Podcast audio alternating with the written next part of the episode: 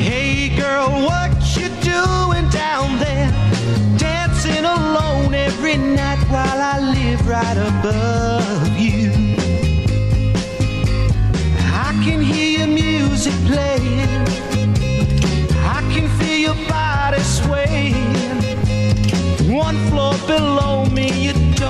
Even know me. I love you.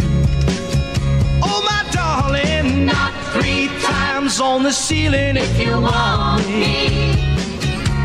Mm, twice on the pipe if the answer is no. Oh, my sweetness means you meet me in the hallway.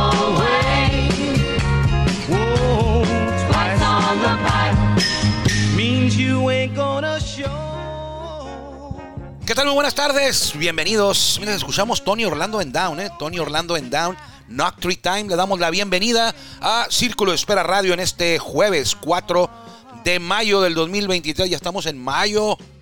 Hace, parece que fue ayer que hablábamos de Feliz Año Nuevo.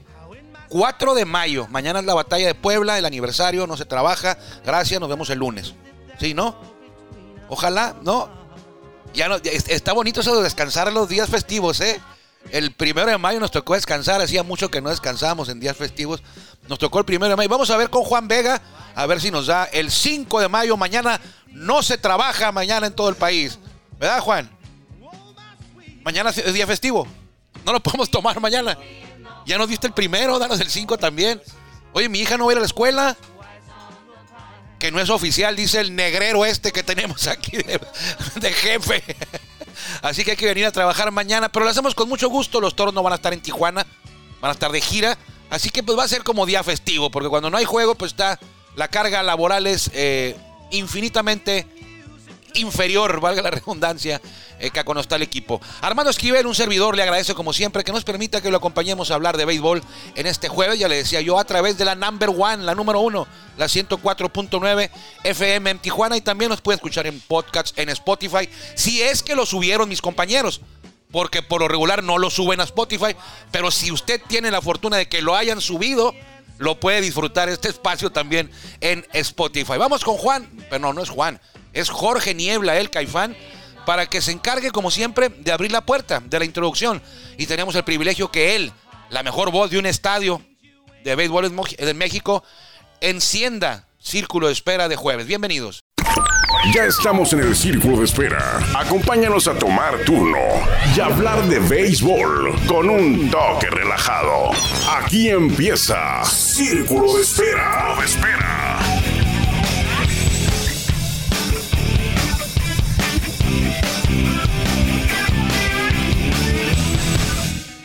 Muchas gracias a Jorge Niebla, el Caifán, pero principalmente gracias a usted por permitirnos a nosotros que lo acompañemos a hablar de béisbol en este jueves lluvioso y frío, si es que usted está en Tijuana.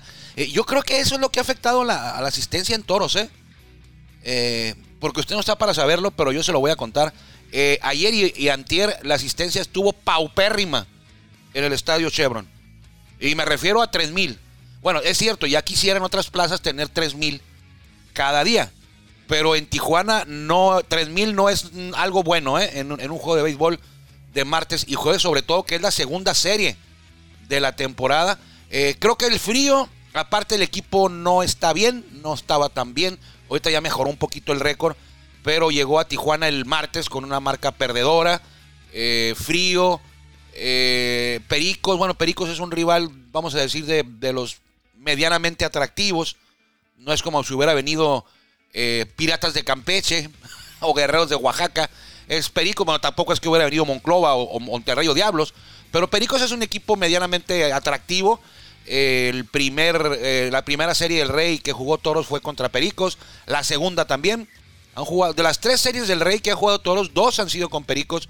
En algún momento, por esos años, hubo una rivalidad más o menos, así de, de buen nivel entre Pericos y Toros. Pero bueno, luego Pericos vino a la baja, lo vendieron. El dueño de Pericos eh, lo vendió porque compró a Monclova, eh, no a la ciudad, al equipo, a los acereros del norte. Entonces, pues se ha devaluado un poquito esa rivalidad, pero eh, yo no tengo, bueno, sí tengo memoria de algunos otros duelos en el estadio que hayan tenido una asistencia menor, inferior a la de ayer. A la de ayer estuvo en 3.400. Al inmueble del Cerro Colorado le caben, tiene un aforo pues, cerca de 18.000, o sea que imagínense con 3.000 cómo se veía el asunto ayer. Y eh, pues qué mala onda que no vinieron porque se perdieron de dos joyas, ¿eh? La del martes, eh, Faustino Carrera, que hablábamos ayer, tirando un juegazo, lo tenía singida hasta la sexta entrada. Eh, se lleva la victoria a los toros. 3 por 0, blanqueada la primera del año. La temporada pasada completaron 8 blanqueadas. Ahorita ya llevan la primera. Y ayer Teddy Stankiewicz lo hizo muy bien también. De hecho, la apertura de Stankiewicz y la apertura de carrera fueron las mejores de, de miércoles y martes de manera respectiva. En la Liga Mexicana de Béisbol. Ayer Stankiewicz también lo hizo muy bien. Eh, eh, pone su marca en dos ganados y uno perdido. Ganaron los toros 5-4. Iban 5-1, pero pues ya sabe usted el bullpen cómo anda ahorita, ¿no? y lo pusieron 5-4. 5-4 terminó el juego. Iba ganando todos 5-1. En la octava todo tranquilo. Y de repente en un parpadeo 5-4.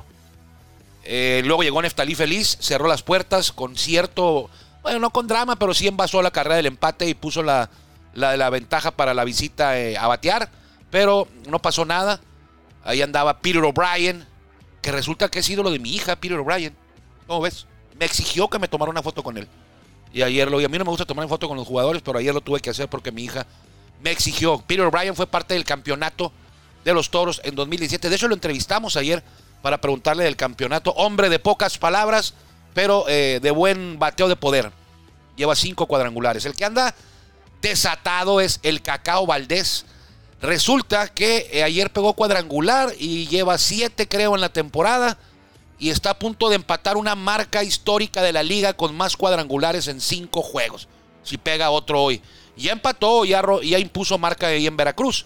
Pero ahora con, con un jonrón más que llegar a, conectar hoy, eh, implantaría un nuevo récord, empataría un récord añejo en la Liga Mexicana de Béisbol. Vamos a esperar a ver si lo logra y si no, mañana hablaremos a detalle y a profundidad de esto del cacao, porque nos dicen que a veces si hablas con antelación de algo, lo puedes salar, como el día de carrera. Carrera llevaba sin hit, pasaron las primeras cinco entradas sin hit, y cuando venía a abrir la sexta, les dije a los compañeros de prensa, ojo que lleva sin hit, ¿eh? Primer picheo del siguiente bateador, hit, se acabó. Entonces, pues me echaron ahí la. Me, me culparon a mí. Eh, la responsabilidad fue mía, dicen ahí en el palco de prensa, por haber eh, comentado del sin hit. Yo recuerdo cuando Manny Barrera tiró el sin hit aquí en Tijuana en el 2017, julio, a los Olmecas de Tabasco. El pitcher rival era Ángel La Mamba Araiza. Eh, yo dije que llevaba sin hit desde la quinta entrada también. Cuando se fueron cinco entradas y no llevaba hit, y hey, Trucha lleva sin hit y seis, le faltan cuatro, le faltan tres y siete, ya le faltan dos entradas para completar el sin hit y no pasó nada, ¿eh? Dicen que es una maldición, que los alas, pero no, no pasó nada. Eh, antier quise hacer, ayer, antier quise hacer lo mismo y ahí sí eh, me falló. Bueno, los toros ganaron 5-4. Eh, Félix Pérez pegó cuadrangular de tres carreras para respaldar a la educada actuación monticular de nuestro buen amigo Teddy Stankiewicz, que nos hizo recordar aquel juego 7 de la serie del Rey cuando pues le dieron la pelota para ese vital compromiso. Los toros estaban abajo 0-3. Regresaron, empataron la serie del Rey a tres juegos ganados por bando. Y el séptimo juego fue para Teddy Stankiewicz, lo hizo muy bien. Y también lo hizo ayer, que me hizo recordar esa actuación. Aparte estaba en el mismo inmueble, pues Peter O'Brien. Peter O'Brien conectó el cuadrangular para la primera carrera en el juego, aquel juego 7 del 2000, el 15 de septiembre del 2021. Y ayer Stankovic pues lo hizo de maravilla, lo respaldaron el cuadrangular de Félix Pérez que llega a 5 el niño, pues está exactamente continuando en el mismo lugar que terminó la temporada pasada, disparando cuadrangulares, está en defensa de su jugador del bueno, del jugador más valioso que ganó el año pasado, que fue designado y el niño ha empezado a tambor batiente desde eh, las primeras jornadas, no necesitó tomar ritmo como otros y está eh, él e Isaac Rodríguez. Isaac Kirtley también está bateando bien ¿eh? en los toros. Que el bateo ha mejorado un poco, pero bueno, quienes lo están haciendo bien es Félix Pérez, Isaac Rodríguez, el eterno Isaac Rodríguez, el siempre confiable. Eh, ahora Zach Curley también, ya se ganó estar de titular en los últimos juegos, Zach Curley. está bateando 333, el mejor del club en porcentaje. Isaac es el mejor en hits con 14, pero ha jugado más. Y Mel Rojas, eh, Rondón ayer batió creo que dos hits o tres, tres hits batió José Rondón ayer. Mel Rojas anda ahí medio, no puede tomar el ritmo que, que quisiera o que quisiéramos, pero los toros eh, han jugado mejor. El picheo lo ha sacado a flote en estos dos eh, duelos en casa. Ya ganaron su primera serie en casa, es la segunda que disputan. La primera la perdieron con Algodonero la semana pasada y ahora le ganaron a Pericos. Eh, venían de perder la serie contra Durango y hoy cierran serie, buscarán barrer a los Pericos y mañana estarán jugando en Guadalajara. El fin de semana no ha jugado Toros el fin de semana aquí. ¿eh? Pues bueno, van a jugar en Guadalajara. Eh, la próxima, el próximo, este viernes, sábado y domingo. seguirán de gira porque el lunes juegan en Monclova. El lunes, es correcto, el lunes juegan en Monclova.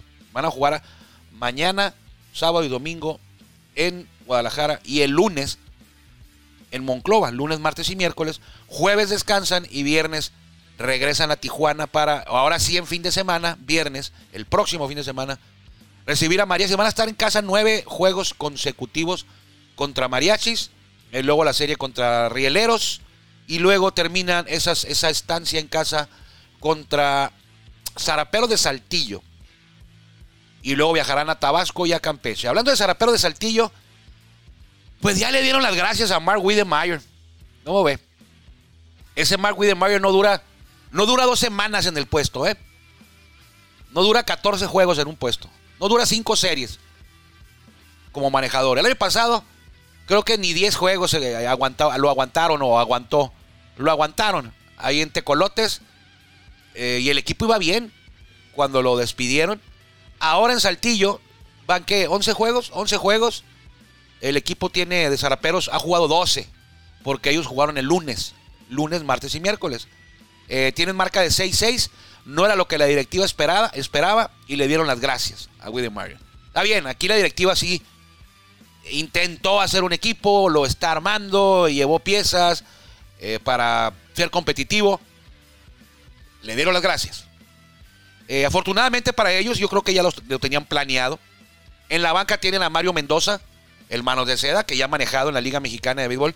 Y tienen a Carmelo Martínez, el puertorriqueño que jugó varios años con los padres, con los Phillies, con los Rojos, con los Cachorros.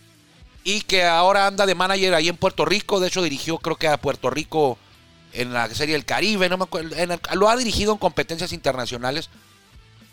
Y está ahí en la banca. Entonces se va Mark Wiedemeyer y se queda de manejador Mario Mendoza. Y ahí está con él Carlos Carmelo Martínez. Eh, con los araperos de Saltillo. Que van 6-6. Eh, Mark Widemeyer dicen que el problema principal de él es que es muy tipo manager antiguito. Que impone disciplina a los jugadores. Y esos tiempos ya cambiaron. A los jugadores no los puedes voltear a ver feo. Eh, me refiero al cuerpo técnico, ¿eh? El manager no puede voltear a ver feo a un jugador porque le arma una huelga. A ese grado estamos ahora. Y te tiende en la cama y te vas. No dude usted que a partir de hoy los zaraperos, o mañana, porque zaraperos no juega hoy, que a partir de mañana los zaraperos sean una planadora. No creo tampoco una planadora, pero que empiecen a jugar mejor con los mismos peloteros. Así pasa. A veces los jugadores no quieren al manejador y pues es más fácil correr a uno que correr a 30, ¿no? Aunque hay equipos que, directivas que no toleran eso y, y sí corren no a 30, pero a unos 6, 7 jugadores. Las cabecillas dicen por ahí. Pero bueno, se fue Mark Wiedemeyer. No, no aguantó más de 15 juegos. Solamente, bueno, sí, 12 juegos. No llegó a 5 series. Se aventó 4 nada más. Le dieron las gracias. Al igual que el año pasado se la dieron los zaraperos. Los, eh, perdón, los de Colotes. Y también así le pasó en alguna ocasión con el Rojos del Águila de Veracruz. Así se llamaba en aquel tiempo, Rojos del Águila de Veracruz. Y también con Laguna, que lo dirigió por allá en los 80 eh, para cerrar temporada, nada más. Entonces, el primero cesado fue él, pero eh, fue por final de fotografía, ¿eh? Porque también se fue Luis Mauricio Suárez y más o menos por la misma hora. Ahí anduvieron. Y ya después de analizar la fotografía, ¿quién fue el primer despedido? Mark Widemeyer, el segundo fue Luis Mauricio Suárez, pero aquí es diferente. Aquí, eh, eh, aquí en Bravos es totalmente diferente. Aquí es una directiva que no trabaja, que no, que no, que no invierte, que no planea. No que le vale, ¿no? Pero, pero eh, no dicen, bueno, se va, vamos a despedir a, partir de hoy les informamos que Luis Mauricio Suárez deja de ser el manager de nuestro equipo Bravos de León. Porque los resultados no fueron los esperados. ¿Qué resultados esperaban?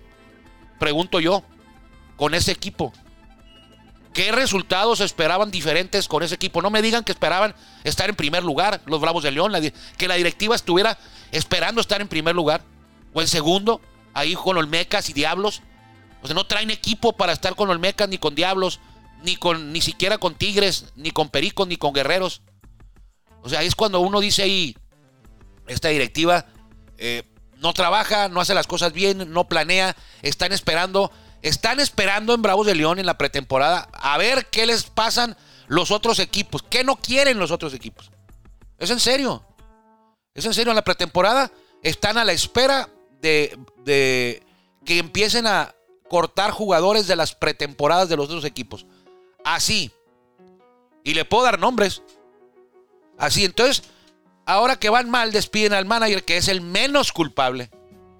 Y así lo han hecho. El año pasado tuvieron cuatro manejadores, el Mosco Arredondo, eh, que no sé por qué le dieron la trabajo a Mosco Arredondo como manejador. Pero bueno, Karim García, eh, Eddie Castro, eh, luego terminó Luis Mauricio Suárez y ahora le dan 11 juegos a Luis Mauricio Suárez con el equipo que traía. Por favor, antes no los perdió todos, ¿eh? Con el equipo que traía. Pero bueno, e, ese es un ejemplo de, lo, que, de, lo, que, de, lo que no debe pasar. tratar de engañar, que, de que la gente diga, mira, la directiva eh, está haciendo las cosas bien, está trabajando, ya corrieron al manager, se trajeron a otro. No es el manager en Bravos de León, de mí se acuerda. Ahí van a estar donde están. Ese lugar, cuando usted ve los equipos en pretemporada, usted hace una proyección, usted que le sabe al béisbol, y dice, este equipo va a quedar en primero, segundo, tercero, cuarto, quinto, y ahí se va hasta el 9 en el caso de la Liga Mexicana de Béisbol. Y Bravos de León estaba en el 9. O sea, yo, yo de afuera, yo esperaba que Bravos de León estuviera así como está. Así como está, exactamente así. Y no, y no, y no ha fallado, ahí están. Piratas de Campeche, ¿cómo esperaba yo que estuviera Piratas de Campeche en, la, en, la, en los primeros 12 juegos? Exactamente así como están ahorita. Así como están. Si hubieran ganado menos, entonces sí diría el manager no ganó esos dos juegos que tiene ganados Campeche. ¿Cómo esperaba yo que estuviera Aguascalientes? Después de 12 juegos, 11, así como están ahorita hay sorpresas. ¿Cómo esperaba yo que estuviera Olmecas de Tabasco arriba y ahí están? Quizá no tan arriba, pero ahí están Olmecas de Tabasco.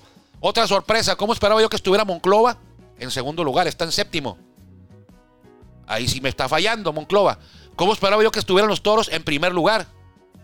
¿En qué posición están? Están en quinta o sexta, ¿no? Por ahí, quinta, sexta. Porque resulta que ayer ganó Rieleros en, en extra innings. Yo estaba terminando la nota ayer de toros y le, vamos a ver en qué posición van los toros con este triunfo. Y ya le busqué ahí y dije, ah, pues van en quinto porque pues van ganando los eh, mariachis 10-8 en la entrada décima. Entonces ya nada más van a tres out. Ya ganó mariachis, perdió.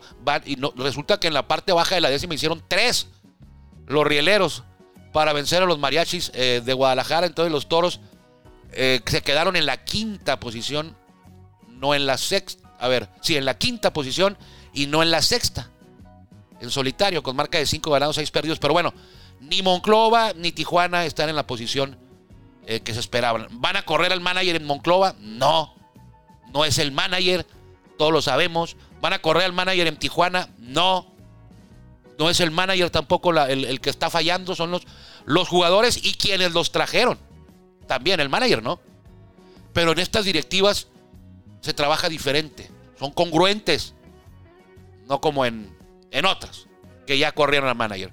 Repito, en Saltillo creo que es un problema diferente, Saltillo sí, sí trabaja de una manera diferente. Y se debieron de dar cuenta también desde el principio. Si el tema fue que Widermeyer es muy.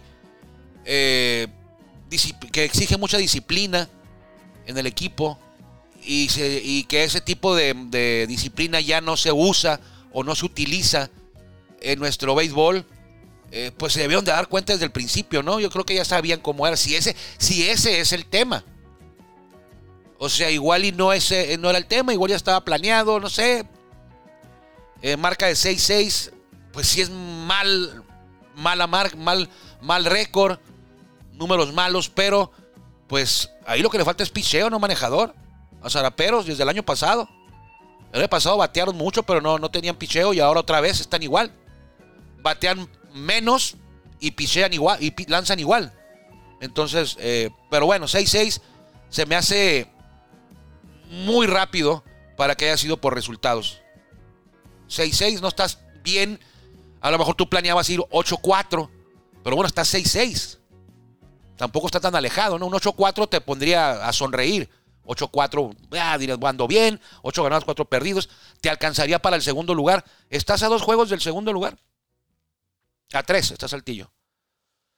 Con 6-6. Pero bueno, a 2 del segundo lugar. A 2 del segundo lugar, a 3 del primero. Entonces creo que por resultado, pues es, muy precipitado, ¿no? O sea, 6-6. Dos ganados más por Ayubres, 8-4. Pero bueno, yo creo que Saltillo esperaba estar en el primer lugar. Invicto ahorita, ¿no? 10-0. Pero bueno, Tijuana tiene marca de 6-5. Monclova 5-6. Eh, en primer lugar está Laredo, ¿eh? Tecolotes. Nunca hablamos de Tecolotes. Y ahí están, muy orondos. 8-2. Han perdido dos nada más. Monterrey 8-4. Laguna 7-4. Durango 6-4. Tijuana 6-5. Saltillo 6-6. Monclova y Guadalajara 5-6. Y los Rieleros 3-8. En el sur, Tabasco 8-3, el mejor picheo de toda la liga por mucho. algo quieren, ¿eh? Estadio nuevo. Mariano Rivera en la inauguración. Juego de estrellas. Quieren el campeonato, ¿no? 8-3, el mejor récord de toda la liga. No, el de Tabasco, el del Tecolotes es porque Tecolotes tiene 8-2. Un juego menos porque llovió el domingo de la serie inaugural contra Durango. Veracruz 6-5, Oaxaca 6-5 y Puebla 6-5. Puebla ha ganado 6 en casa y ha perdido 5, los 5 en gira. Hoy también van a perder. Eh, Quintana Roo 5-6. Diablos Rojos del México. ¿Qué le pasa a los Diablos? 4-7. 4-7. Empezaron la temporada 3-0. De ahí en adelante tienes marca de 1-7. Los Diablos. Aquí sí puede estar eh, en riesgo nuestro amigo Juan Gabriel, ¿eh? Recuerde que Diablo jugó tres en casa y le hizo como 200 carreras a los Tigres en esa serie. Bueno, 45 a los Tigres. Y de ahí en fuera se les cayó la máscara, ¿eh? No han jugado nada bien. De hecho, mañana, hoy cumplen nueve juegos consecutivos en gira. Los Diablos. Eso puede haber afectado. El campeón Leones de Yucatán 4-7 también. Y no andan corriendo el manager, ¿verdad? O sea, Bravos de León ya corrió al manager y el campeón, que también anda por ahí, por ese rumbo en abajo, en el sótano casi, no lo ha corrido. ¿Ya ve? Vamos a correr al manager para que la gente diga que estamos trabajando. Ay, sí se preocupa la directiva por el equipo. Ya trajo otro manager. Refuerzos deberían de traer. No managers. Pero bueno. Eh, León, hablando del Rey de Roma, 3-8. Campeche, 3-8. Eh, pero Campeche ya es una costumbre, ¿no? Ya, ya pasa por ahí. Y no andan corriendo el manager tampoco. Campeche el año pasado fue el sotanero y se mantuvo Francisco Campos. La directiva sabe. Es, es justa, sabe que el manager no es. No es el de la bronca. Y no lo corre, lo dejas trabajar. Dale, dale, dale, como decía Eddie Díaz, dale limones y, y te va a hacer limonada. Pero si no le das limones, va a tomar agua de la llave todo el año. Pero tú sabes que eso va a pasar, a menos de que ocurra una sorpresa. Como en Rieleros, que cada año ocurrió una sorpresa, un equipo modesto, que no se le invertía, que lo desmantelaban y pasaba playoff y casi eliminaba a los toros cada año. Casi. Pero este año se les cayó el teatrito. O sea, no, no, iba, no iba a ser eterno eso de eh, no inviertas, no metas dinero al equipo, igual ahí batallamos, pero calificamos de 6 y con, clasificar a playoff podemos salir con la bandera de que cumplimos en la temporada. Y así les funcionó, un año, dos años, tres años con Luis Carlos Rivera. Casi eliminaban a los toros, no es broma. Un equipo que la nómina estaba infinitamente inferior que la de toros. Pero bueno, eh, tanto va el cántaro al agua hasta que se lo lleva la corriente. Por ahí, ¿no? Algo así. Hasta que se hace pedazos, ¿no? Y este año los rieleros están haciendo pedazos, están en el sótano. No, no es eterno eso. Eh, te iba a fallar, se te iba a acabar la suerte. Y ahí está Rieleros con 3-8. Eh, no van a correr al manager, a Luis Carlos Rivera, no creo yo. Que por cierto lo acaban de nombrar manejador de los venados en invierno, ¿eh? Bueno, Luis Carlos es el manejador de del equipo eh, de Rieleros desde hace tres años. Manager del año hasta ahorita, ¿quién es? Sería manager del año. Pedro Mere. Pedro Mere. Yo creo que Pedro Mere. Oscar Robles. Vas a cancelar el programa. Pues ¿quién te crees tú? que eres para andar cancelando programas? Cancelaste el previo. Se acabó, ya no va a haber previo en toda la temporada. Un día. Hoy hay previo. Hoy hay previo. Yo voy a cancelar el programa de Béisbol Sin Fronteras porque no hay gráficos. Vamos a cancelar. Vamos a cancelar todo. Bueno, mañana no venimos. Es día festivo. Estuve en Puebla hace poquito, eh, ahí en los fuertes de Loreto y Guadalupe. Ahí está la estatua de Ignacio Zaragoza. Y la estatua de Ignacio Zaragoza está montado en su caballo y tiene una pata del caballo levantada. ¿Qué significa eso? ¿Qué significa en una estatua que el caballo tenga las de un héroe nacional, que el caballo tenga las dos patas en el suelo, que tenga una pata levantada o que tenga las dos patas levantadas? Tiene un significado, ¿eh? Y ahí me lo explicaron. Cuídense mucho. Nos encontramos mañana. Si usted lo sabe, mándeme un mensaje. ¿Por qué tiene una pata levantada la estatua de Ignacio Zaragoza? Murió bien joven, ¿eh? Murió bien joven. Sí, cuando se muere, obvio. Cuando se muere ya eh, está en una estatua y unas veces hay dos patas levantadas, otra una y otra ninguna. Tranquilo, Dani, ya nos vamos. Cuídense mucho, que le vaya bien.